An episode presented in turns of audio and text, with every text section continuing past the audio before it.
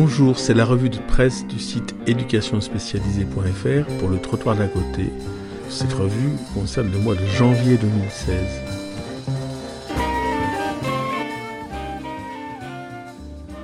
Ce mois-ci, euh, j'ai fait un dossier spécial mi-janvier euh, suite au rapport de l'UNICEF France, un rapport qui s'appelle Les enfants peuvent bien attendre. Ce rapport euh, est exceptionnel. Alors, il a été fait à l'occasion de l'audition de, la France au titre du respect de la Convention internationale des droits de l'enfant. Donc, euh, la France est auditionnée pour vérifier que la Convention est bien appliquée. Et là, UNICEF France a fait intervenir 25 regards d'experts sur la situation des droits de l'enfant en France. On a à la fois Christiane Taubira, garde des Sceaux, on a euh, quatre défenseurs des enfants qui se sont succédés à ce poste, et on a euh, un grand nombre de chercheurs, de sociologues, avocats, magistrats, professionnels ou encore élus. Donc c'est un dossier conséquent.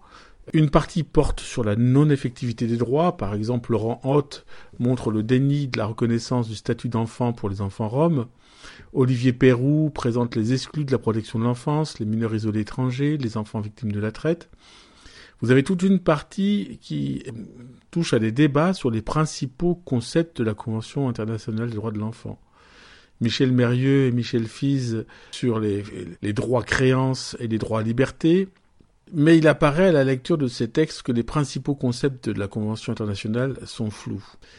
Par exemple, déjà le terme d'enfance. Il faudrait distinguer petite enfance, enfance, adolescence, entrée dans l'âge adulte le concept d'intérêt supérieur de l'enfant, c'est flou, les, concepts de danger, de risque de danger, de maltraitance, euh, beaucoup de ces concepts sont flous. Donc euh, je conseille euh, la lecture de la partie écrite par Catherine Selnay.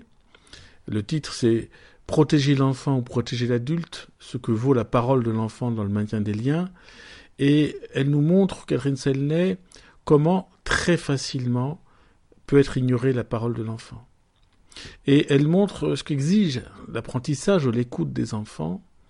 Et donc, il faudrait là aussi discerner des notions confuses, la notion de discernement, par exemple, des notions d'intérêt de l'enfant qui euh, servent souvent à imposer des décisions et des représentations d'adultes et le rapport au temps des adultes en extériorité au vécu de l'enfant. Vous avez aussi l'importance de l'intervention de Claire Brisset, qui était vraiment euh, une défenseur des enfants tout à fait remarquable. Je vous invite à lire euh, l'ensemble de son intervention. Là, je ne peux en lire que des petits extraits, mais elle porte sur deux grands domaines l'éducation et la protection de l'enfance. Elle est très sévère concernant l'éducation, alors que la France y consacre vraiment des budgets extrêmement importants. C'est vraiment le premier budget de l'État, l'éducation nationale.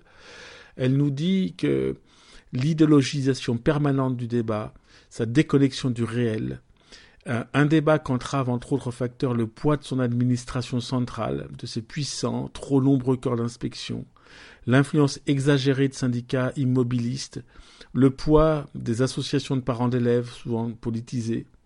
En bref, l'éducation nationale, lestée de telles pesanteurs, ne parvient pas à répondre aux attentes immenses de la nation, ne se réforme qu'à la marge, et maintient une idéologie égalitaire en contradiction avec les programmes qu'elle impose aux enfants. Autre euh, plan abordé par Claire Brisset, la protection de l'enfance, et donc elle dit il est encore plus dispendieux par rapport au nombre d'enfants, puisque on dépense environ 6 milliards d'euros chaque année pour 300 000 enfants, dont 150 000 placés. Et en fait, on pourrait imaginer qu'avec tels efforts, on ait des résultats à la hauteur, et malheureusement non. Ce système est particulièrement peu fonctionnel, malgré la bonne volonté des personnels. Les enfants qui lui sont confiés fournissent de forts contingents de jeunes à l'abandon et déprimés. Pourquoi? Parce que ce système n'a jamais fait l'objet d'une conception globale, qu'il a tenté de s'ajuster au fil du temps sans jamais parvenir. Depuis des décennies, et même des siècles, la protection de l'enfance en danger euh, a reposé sur un système qui a glissé hein, depuis l'Église, la charité, puis la gestion par euh, l'assistance publique, puis la DAS, et puis euh, la décentralisation qui est globalement un échec sur ce point. euh, c'est venu renforcer un système extrêmement éclaté, très peu prévisible, surinstitutionnalisé. Et donc j'invite vraiment à lire ces analyses qui vont permettre de réfléchir à comment on peut penser une, vraie réforme de la protection de l'enfance. Voilà, c'était la revue de presse du site éducationspécialisée.fr pour le trottoir d'un côté.